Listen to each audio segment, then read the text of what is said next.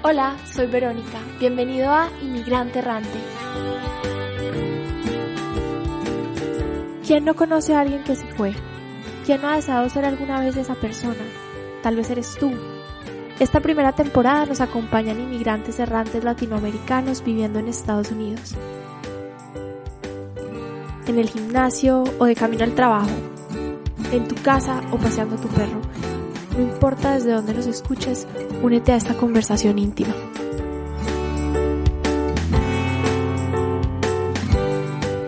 Bienvenida Isa a este episodio de Inmigrante Errante. Hoy tengo el placer de entrevistar a alguien de Colombia, que eso siempre me encanta, me hace sentir como en casa.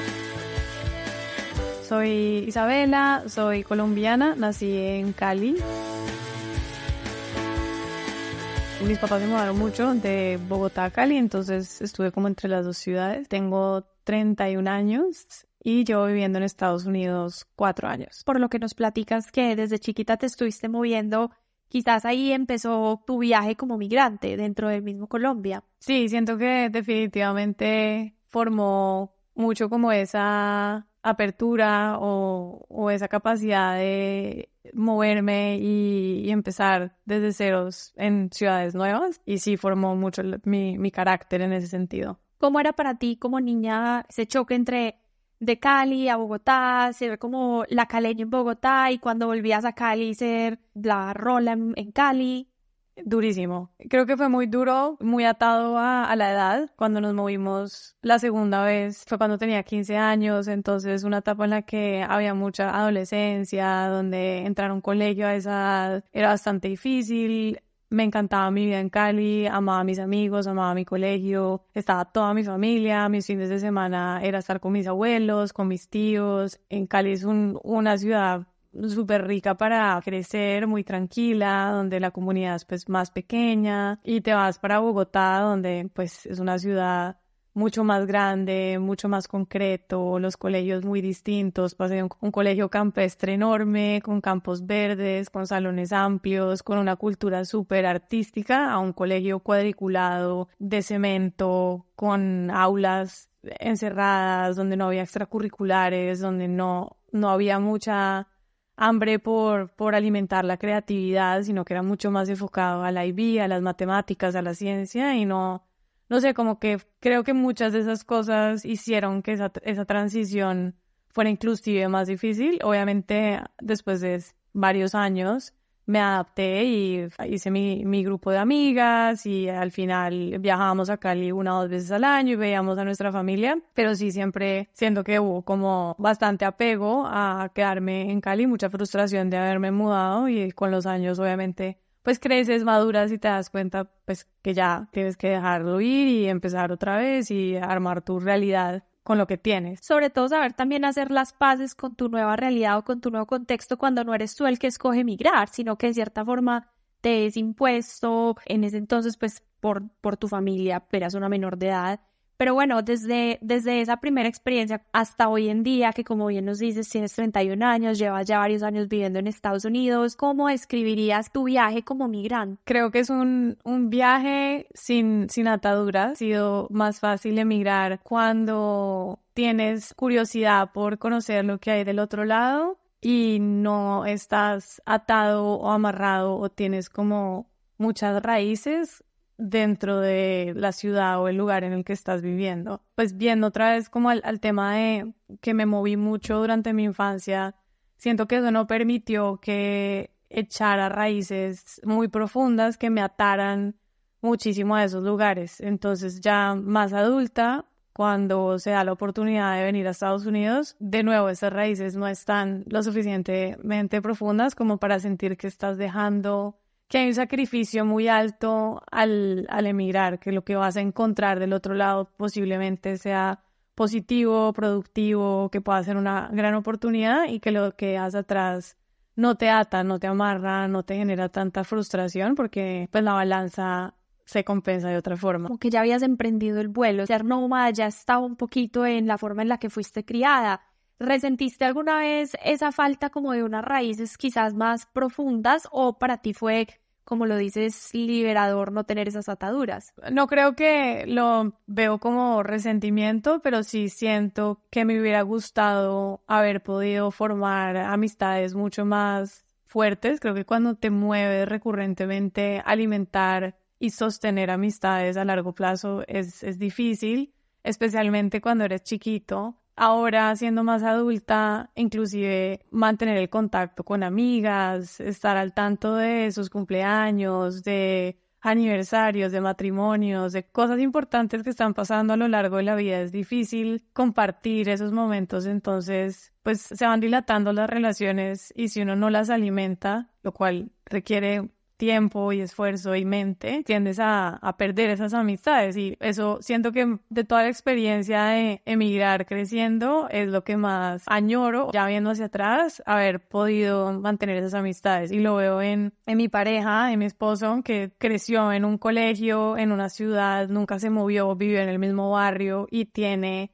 sus amigos desde que estuvo en el jardín, se fue al colegio, o sea, esos mismos amigos que tiene desde que tiene dos años son los amigos que fueron a nuestro matrimonio cuando nos casamos a los 30. Y claramente puedes ver la diferencia, la conexión, el amor. Es como si fueran personas pues que se conocen desde hace tantos años, que conocen lo bueno, lo malo, se conocen facetas que hasta conocen tu familia. Yo no podría decir que tengo amigos que tienen ese nivel de profundidad. Diría que la persona más cercana a eso es mi hermana, pero pues es mi hermana y es pues porque vino conmigo a lo largo de todos esos movimientos y compartimos de cierta manera pues ese tipo de, de, situaciones. Definitivamente es algo que puede que te digan o que te mencionen cuando sale el tema de voy a viajar es como, bueno, muchas de tus relaciones van a cambiar, algunas amistades se van a debilitar y como que ya lo sabes, pero cuando lo experimentas surgen un montón de emociones como en todo ese proceso.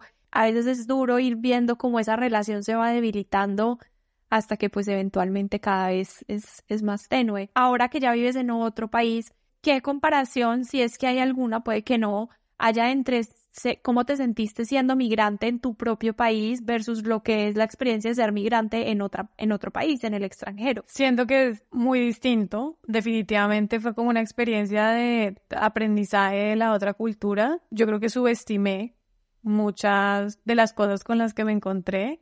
Cuando llegué a Estados Unidos y siento que me di cuenta de muchas cosas que ni siquiera se me habían pasado por la cabeza que iban a pasar.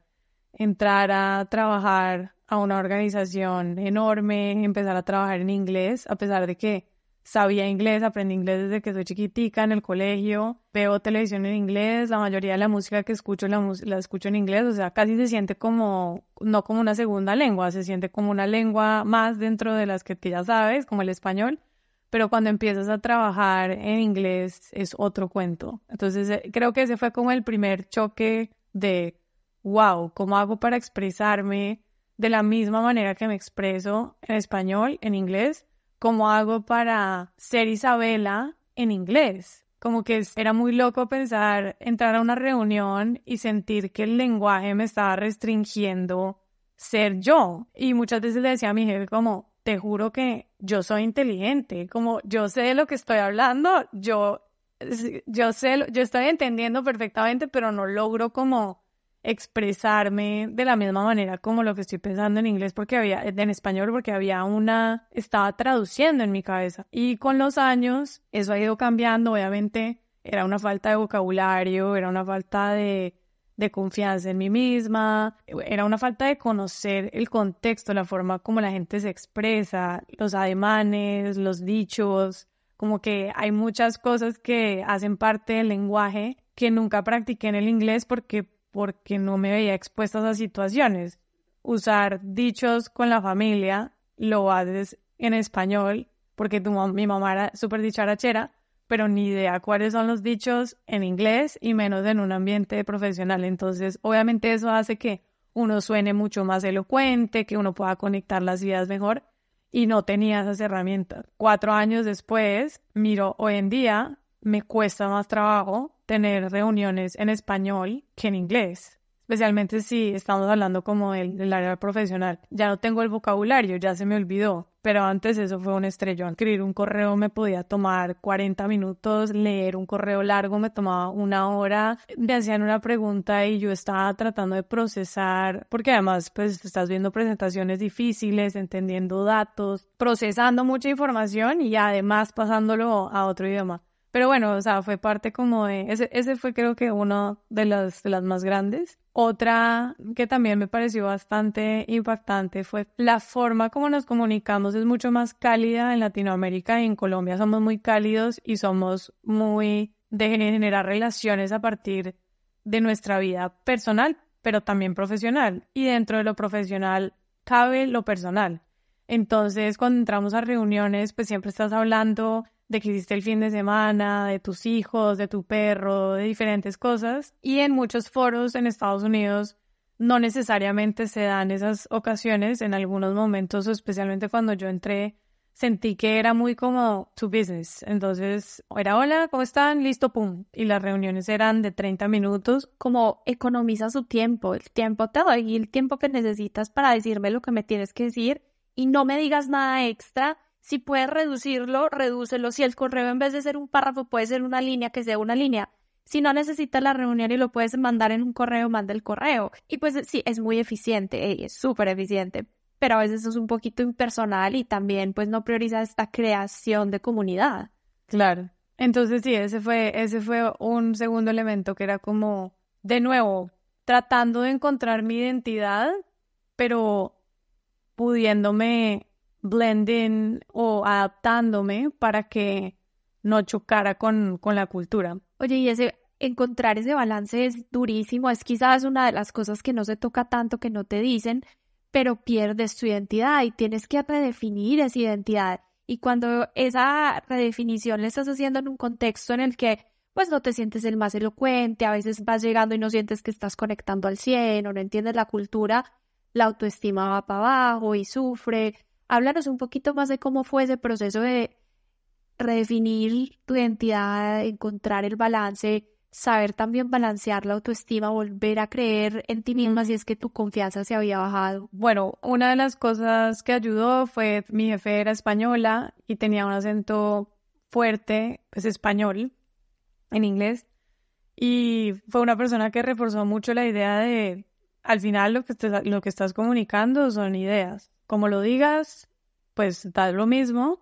Y la realidad es que muchos de los que están escuchándote no hablan dos idiomas, solo hablan inglés. Entonces, siéntete muy afortunada y, orgullosa de que puedes comunicarte en dos idiomas, que muchas de las personas a las que le estás hablando no pueden hacer eso. Y para ellos debe ser muy admirable ver que tú puedes expresar todo lo que estás comunicando en presentaciones acerca de negocios, de mercadeo, de ventas en un segundo idioma. Creo que eso, eso ayudó mucho como a, a, impulsar, sentirme más cómoda. Me di cuenta que empecé a usar como técnicas sin darme cuenta, como inconscientemente, como para sentirme más cómoda, decía como, bueno, yo me presentaba como soy de Colombia, mi primer idioma es el español, así que si digo una brutalidad, o si hago una pregunta estúpida, como me perdo, o sea, como discúlpeme entrada y ya como presentándome así y sabiendo que la audiencia tenía un contexto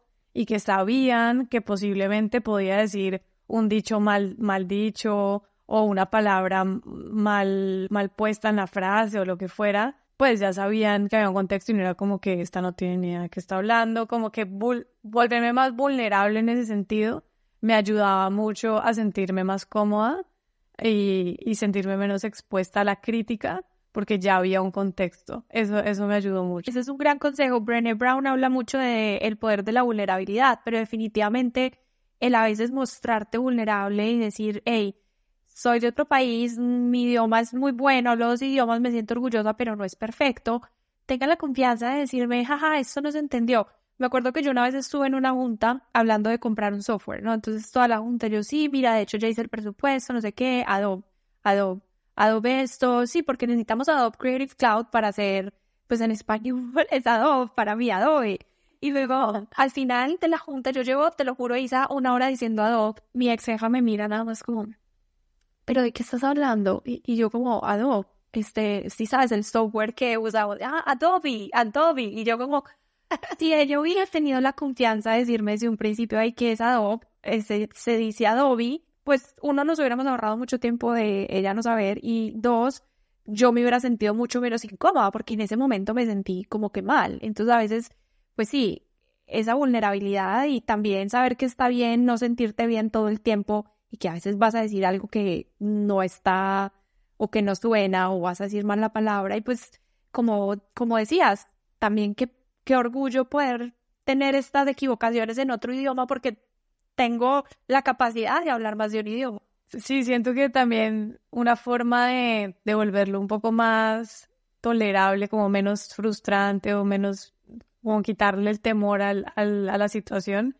era también meterle humor. Entonces me encantaban aprenderme los dichos de las reuniones, como acá usan mucho idioms, que son como, sí, como el equivalente de matar dos pájaros de un solo tiro, pero en inglés. Acá dicen como, we're not gonna boil the ocean, como cosas que son muy, muy, muy de Estados Unidos, del ámbito laboral, eh, donde hay muchos idiomas. Entonces yo los, yo los escribía y me los trataba de aprender y yo le contaba a la gente y les decía, como me encantó ese que usaste el otro día, que decía que no sé qué, y a la gente les llamaba mucho la atención, pero también empecé a usarlo como una herramienta para conectar con los demás, como mostrarles que estaba escuchando, que probablemente no lo entendí en ese momento, pero lo escribí y que me lo quería aprender para poderlo usar eventualmente porque hace que de nuevo pueda ser más elocuente y conectar más con la audiencia, porque al final no se trata como del todo de aculturizarse o de adaptar la cultura como tal,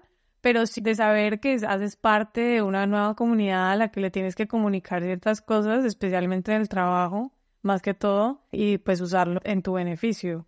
Total, y cuando hablamos de comunicación, pues es clave hablarle el lenguaje que habla tu audiencia, ya sea que tú audiencia habla números y les hablas con números o tu audiencia habla de otra forma. Entonces, pues también tener esa apertura y esa curiosidad de, yo quiero aprender y tener esa paciencia de, hoy no sé, pero en dos años esto va a ser para mí lo normal. Va a ir llenando solito, va a entrar en tu cerebro. Sí.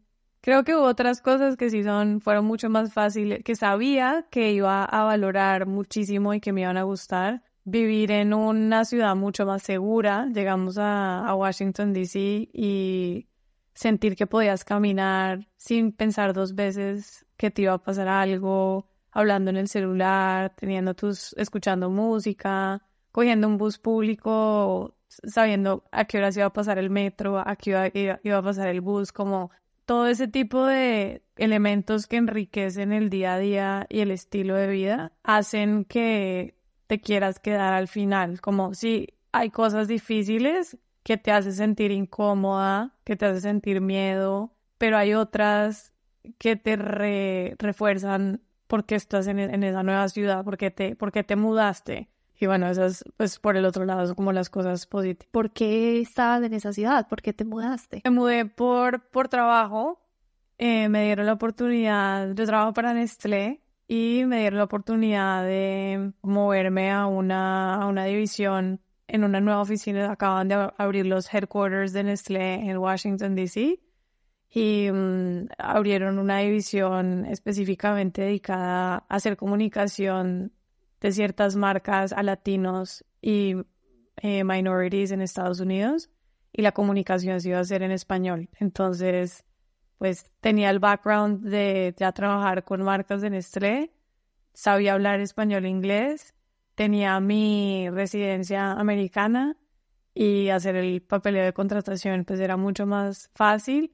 Y bueno, esa oportunidad se da por, por estar en el lugar correcto, en el momento correcto, como que se alinearon los planetas, no lo estaba buscando y, y simplemente llegó y fue como que, ok, tomemos la oportunidad, miremos cómo, cómo se dan las cosas y se dieron. Y bueno, nos, nos mudamos por, por trabajo, básicamente. ¿Cómo fue esa experiencia de llegar comparado con lo que creías que iba a hacer? No tenía nada en mente, no había idealizado como una casa o dónde íbamos a vivir o como ni siquiera fue muy, muy chistoso porque el Departamento de Recursos Humanos me quería traer a Estados Unidos antes de que me contrataran. Me preguntaron como, Isa, ¿quieres venir a Washington a conocer la ciudad, a ver a dónde vas a vivir? Y yo como, no, yo estoy, o sea, yo estoy bien. Como, puedo, puedo ir, puedo ir después. Miraba por Maps y hacía investigaciones por, por Google y demás, pero como que no sentía la necesidad de ir. Entonces, cuando me mudé, seis maletas, ya estaba montado todo el apartamento en un camión y nos bajamos en el avión y desde el día uno fue conocer todo desde ceros. Y un proceso tan emocionante, ¿no? Sí, súper emocionante, todo era nuevo. ¿Qué es lo que más atesoras como de esa experiencia? Haberla compartido con mi esposo. Siento que no hubiera sido lo mismo hacerlo sola. Poderlo compartir con, con él se sintió muy distinto porque pues tienes a alguien que te está apoyando y él me estaba apoyando 100%, o sea, él renunció a su trabajo, dejó a su familia, dejó a sus amigos de 30 años de amistades, o sea, él sí que tenía raíces en Bogotá, yo no, y él decidió venir y acompañarme a, ver si él podía también encontrar un camino que, que sirviera para los dos en Estados Unidos y, y todos fue difícil, pero al final resultó, se dieron las cosas. Bueno, y también tienes el, como una perspectiva muy privilegiada porque trabajas en una empresa global. ¿Cómo ves tú el rol que estamos teniendo los colombianos, los hispanohablantes, en un mercado internacional eh, de empresas también internacionales? ¿Cómo ves esas oportunidades para los migrantes latinos en empresas globales? Definitivamente una posición súper, súper afortunada. Creo que no, no es la regla no le pasa a todo el mundo. Por eso digo que creo que fue que se alinearon los planetas porque no lo veo replicarse en muchos casos. Creo que de hecho es lo contrario. Buscar trabajo y encontrar trabajo es muy difícil en Estados Unidos. Estamos entrando como una etapa en la que muchas compañías están apoyándose más en la diversidad y en la importancia de la diversidad y que haya equipos diversos, porque si hay equipos diversos quiere decir que hay diferentes formas de pensar y de hacer las cosas y eso al final genera muchas sinergias y genera otras cosas. De todas maneras, si miro mi equipo de por sí, yo soy la única latina, veo a mi esposo en su trabajo y él es el único latino. No sé si haya algún estereotipo, sí siento que hay bastantes diferencias y, y podría haber porque de pronto piensan que no somos tan eficientes, o que hacemos las cosas de manera menos estructurada. Cuando tenemos reuniones con Latinoamérica somos los últimos en llegar, o sea, somos los que llegamos más tarde versus la gente está llegando en Estados Unidos están llegando a la reunión a la hora que es. No siento que haya algo bueno o malo, siento que nos funciona en, de diferente manera en, en diferentes países. Hoy en día me vuelvo a Colombia y creo que me volvería loca si me llegaran 15 minutos tarde a una reunión porque obviamente pues empiezas a, a culturizarte, pero sí siento que, que hay ciertas variables que nos ponen, que, que nos ponen en, desventaja. No sé si necesariamente sea que somos latinos.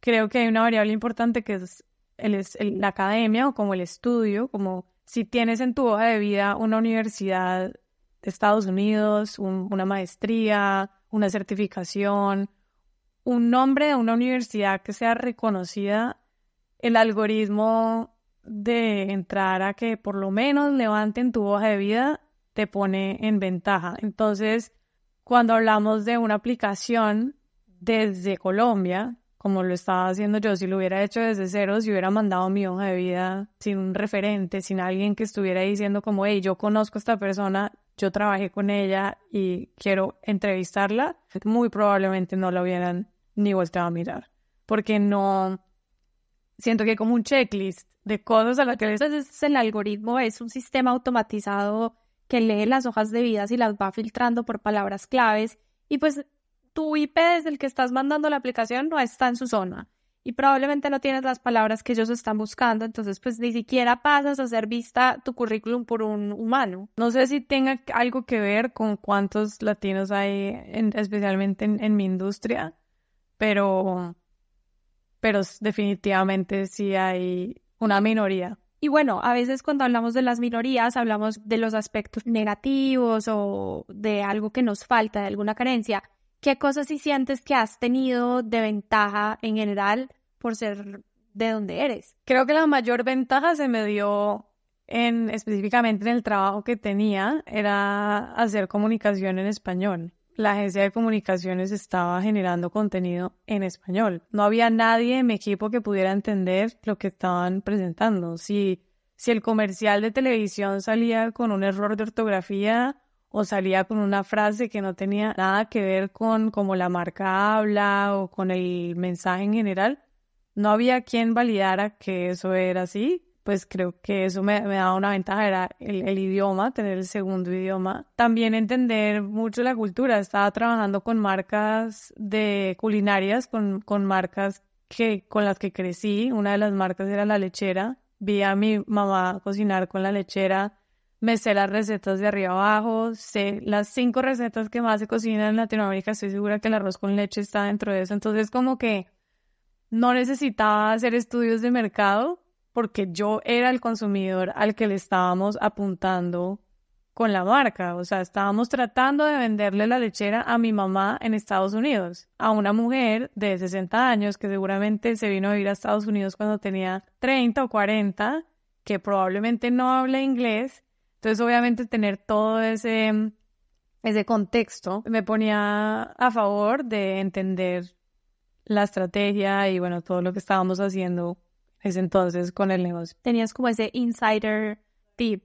Te vienes, migras con tu pareja, empiezas a adaptarte, empiezas a afrontar esos retos iniciales como el, el shock cultural, el lenguaje. ¿Qué más? ¿Qué sigue en esa historia como migrante? La primera etapa es muy de exploración, de adaptación, de una curva de aprendizaje y después entra volver a la rutina, ya sentirse como que esta es mi nueva casa, encontrar, encontrar mi rutina, encontrar un gimnasio cerca de la casa, qué hacemos los fines de semana, buscar los bares que te gustan, encontrar restaurantes cerca a las zonas, ya estás comprando más cositas para tu casa, estás haciéndola más, sentirte como en casa, empezar a hacer amigos. En DC fue bastante fácil hacer amigos por mi trabajo, como que todos estábamos en la misma etapa, la misma edad, nadie tenía hijos, todo el mundo estaba como o soltero o en noviado, pero era un grupo bastante chévere, entonces eso ayudó mucho. Fue una ciudad supremamente diversa en la que pudimos hacer amigos de otras partes del mundo, emigrantes que también se sentían y compartían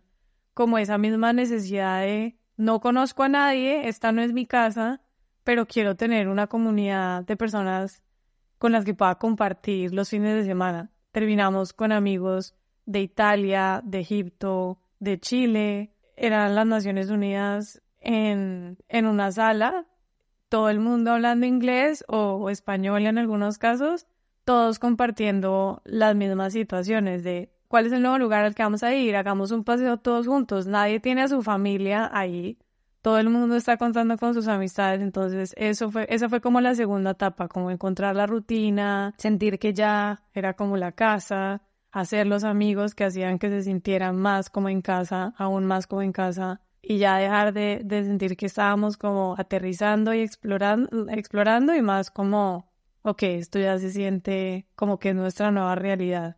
Como tu cotidianidad, esto ya es mi día a día, ya ya pasé esa transición y ahora es como aprender a disfrutar de esta vida que tengo acá, de esta nueva vida. Sí, y era curioso como que te das cuenta que entras como un piloto automático, te sacaron de un piloto automático de tu ciudad, entonces llegas nuevo, te toca pensar todas veces en qué bus me monto, me voy en bicicleta o me voy en metro, si me voy en metro en cuál línea, esa línea, o sea, como que tu cerebro está generando nuevas conexiones de mil cosas nuevas que estás aprendiendo y entras a, después de estar mucho tiempo ahí, por ahí los seis, siete, ocho meses, ya sientes que tu cerebro no está haciendo ese mismo esfuerzo, ya lograste como estabilizarte, ya sabes a dónde tienes que ir, cómo funciona el metro, a quién saludas cuando llegas a la puerta, a dónde te parqueas. Sí, esto empieza como a sentirse mucho más estable, más como lo que tú dices, la cotidiana. Hasta que te sientes como en casa.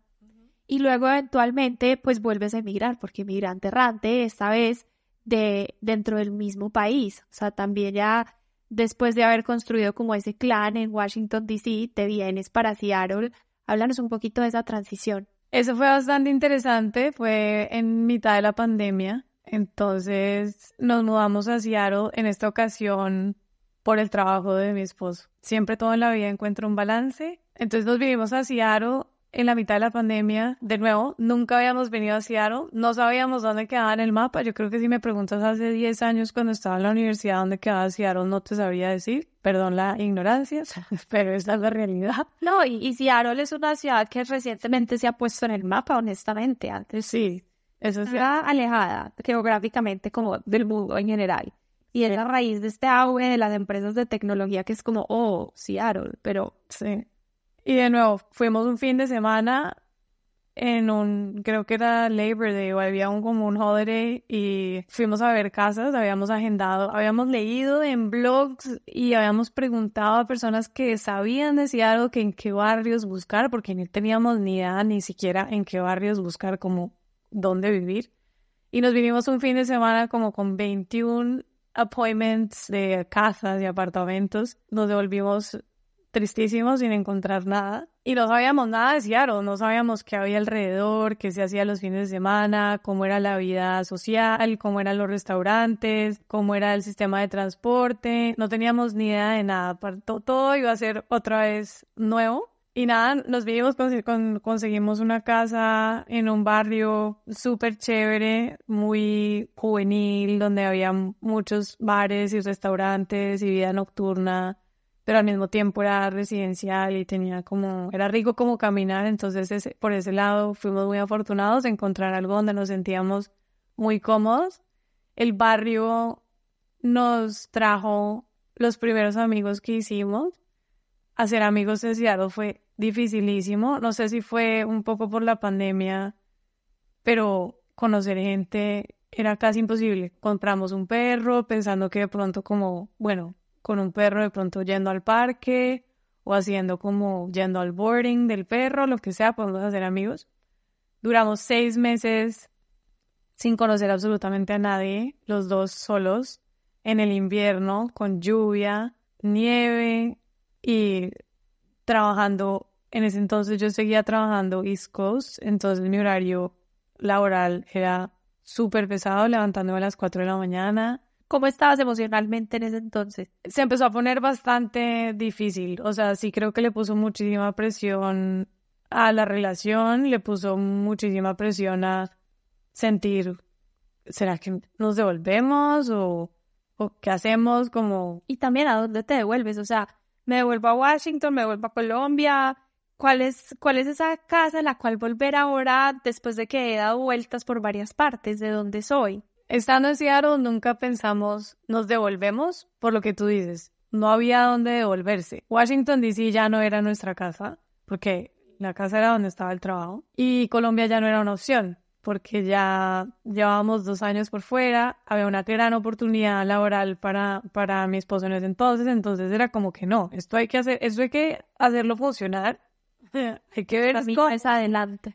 Hay que ver es cómo. Entonces, nada, ¿no? Los amigos llegaron con el tiempo, caminando con el perro por, el, por los parques, hablando en español. Alguien se, alguien se acercó y nos dijo, hey, ¿ustedes de dónde son? Yo también hablo español. Y terminamos siendo muy amigas de esa persona. Y después otros amigos, él es Chinese American, otros amigos que son, o sea, personas de otras partes del mundo, por lo general, eran los que terminaban interactuando, lo cual me parece muy interesante porque no tengo muchos amigos gringos que hayan nacido, crecido y quienes estén en Estados Unidos, que tengan un, un creo que es como un global mindset. Esos amigos que tenemos hoy en día, que son de Estados Unidos, que crecieron aquí y que tienen amigos extranjeros, por lo general son personas o que han viajado mucho o que sus papás han viajado mucho o que han tenido la oportunidad de estar o vivir en otros países. Y por ende, cuando ven a alguien de Colombia o cuando ven a alguien de, no sé, Brasil, lo que sea, les parece interesante. Podría generalizar, pero mi experiencia ha sido que esas personas que nacen en Estados Unidos, crecen en Estados Unidos y no salen de, Estados Unidos, por lo general tienden a gravitar más a tener amigos que son iguales o que piensan de la misma manera y no mucho a ampliar su, su grupo a, a extranjeros, a, a emigrantes como nosotros.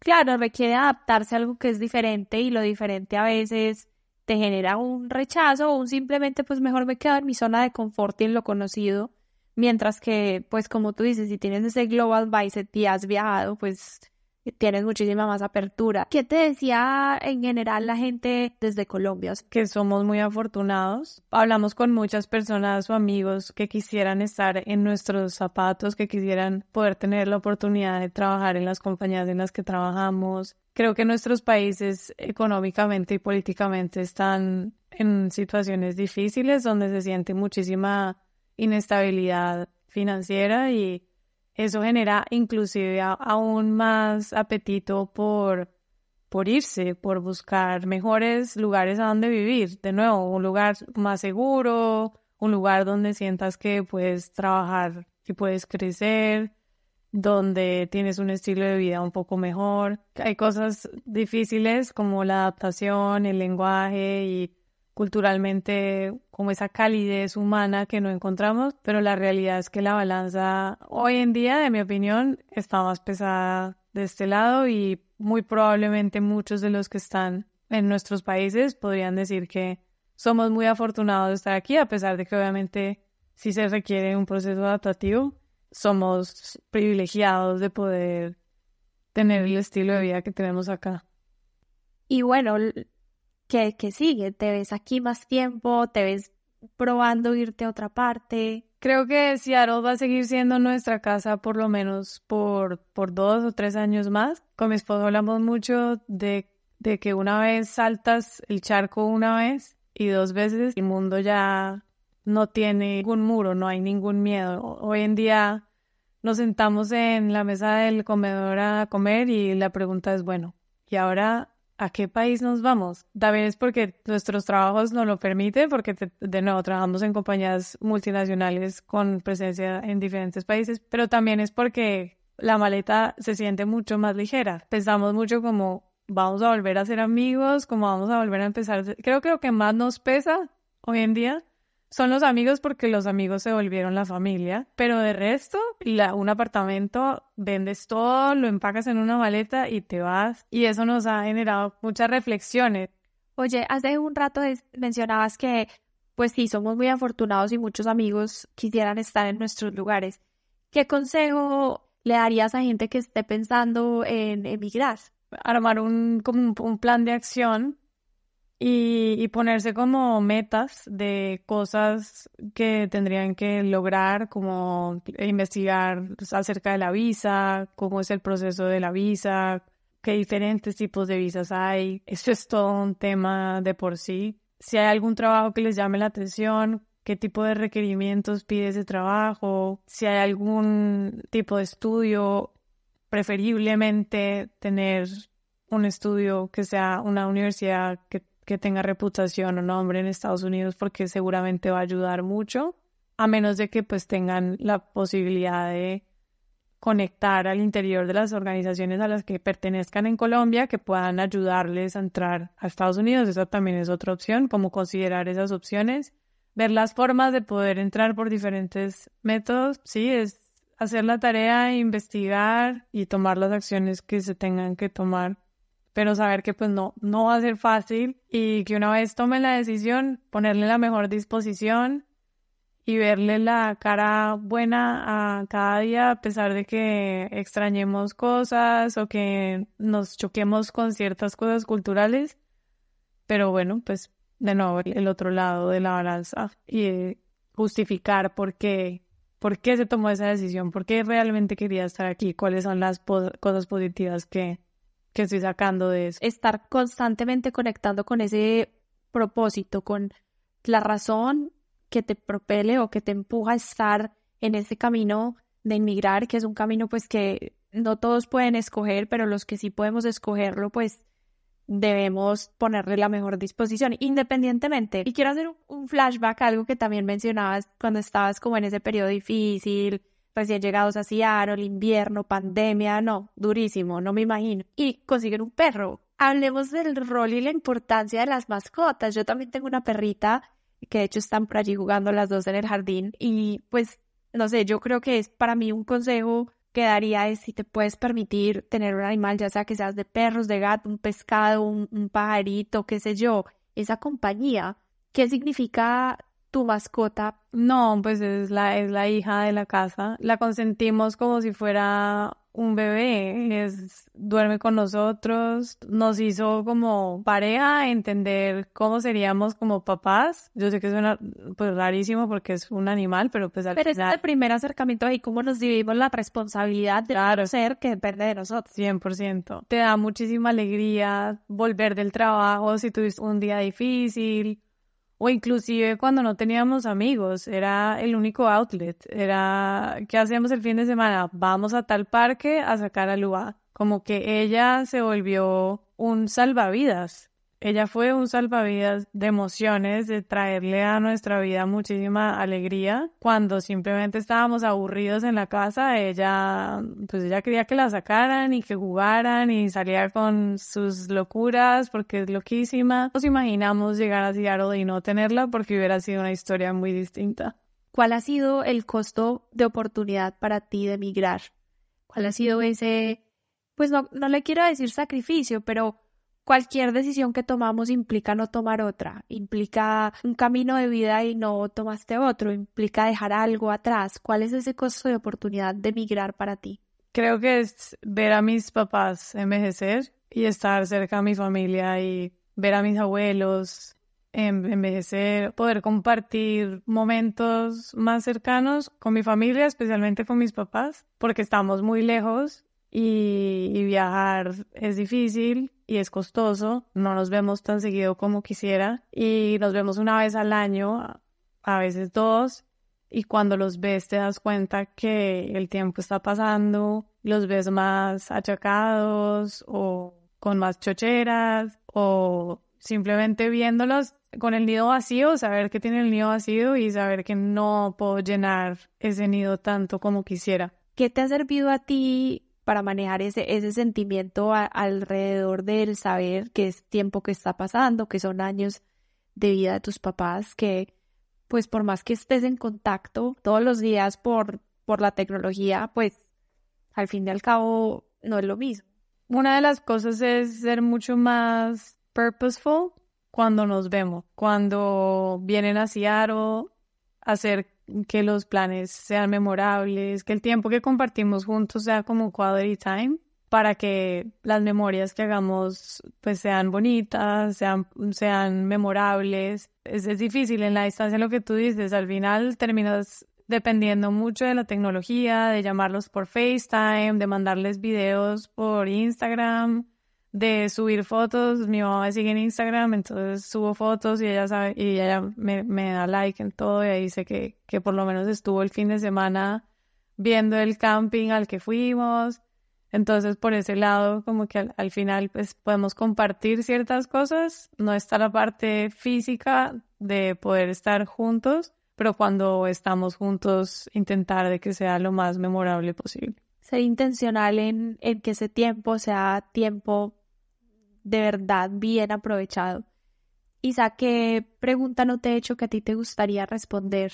Pero no sé, Muy filosófica la pregunta. no sé. Eh, bueno, ya sé. Creo que una de las cosas que recalcaría que me pareció muy valioso de emigrar ha sido que cuando te sales de tu sociedad, de tu burbuja, de tus costumbres, te dan como una carta blanca para descubrir quién eres, quién soy, qué me gusta a mí, cómo me gusta vestirme, qué música me gusta escuchar, cómo quiero decorar mi casa, qué amigos quiero tener, con quién quiero estar, qué tipo de conversaciones quiero tener. Porque mm, en nuestras sociedades, por más de que no nos demos cuenta o, o no queramos, los amigos que tenemos son los amigos que formamos desde chiquitos. Los queremos porque por sus cosas buenas y sus cosas malas, pero cuando, cuando nos mudamos ya siendo adultos, ya tenemos como una perspectiva más adulta de quién me quiero rodear, qué, qué, qué tipo de conversaciones quiero tener, qué tipo de rutina quiero tener, cómo quiero llenar mis días, quiero quedarme viendo televisión, mis papás ya no están ahí para decirme qué hacer. Si la cocina está sucia, ya no importa, ya estoy hablando de que estamos siendo adultos y you're on your own. Y creo que eso ha sido una oportunidad muy bonita para reflexionar qué me gusta a mí sin pensar en nadie más, sino en mí. Y empezar como una carta blanca. Esa ha sido una de las cosas más lindas que me he dado cuenta estando aquí, que es que puedes descubrirte inclusive más porque no hay nada que te restrinja, no hay factores externos ni variables que estén imponiéndose sobre quién eres. Uno debería poder repeler y como bloquear ese tipo de cosas, pero pues a veces es difícil. Entonces siento que aquí encontrar tu personalidad es bastante más fácil. Esas variables sí están, pero simplemente no son las tuyas. Entonces tú en tu contexto creces con todas esas estructuras sociales de las que eres parte que te van encasillando como a ser cierta Isabela. Cuando te sales de ahí y vienes, acá hay otras estructuras, tú llegas desde afuera y volvemos un poco al principio, cuando hablas de esa primer, ese primer choque de identidad de quién soy yo en esta otra ciudad, en este otro país, en este otro idioma, cuál es mi identidad. Entonces, me encantó esto de tener la carta blanca, de descubrir quién eres, de reimaginarte, reinventarte, reconstruirte y deconstruirte y ser quien quieres ser. 100%. Isa, muchas gracias por contar tu historia, por eh, atreverte a participar en este proyecto. Muchas gracias a ti por invitarnos, por generar este espacio para hablar de diferentes experiencias de qué es emigrar. Para cada persona seguramente ha sido muy distinta su historia.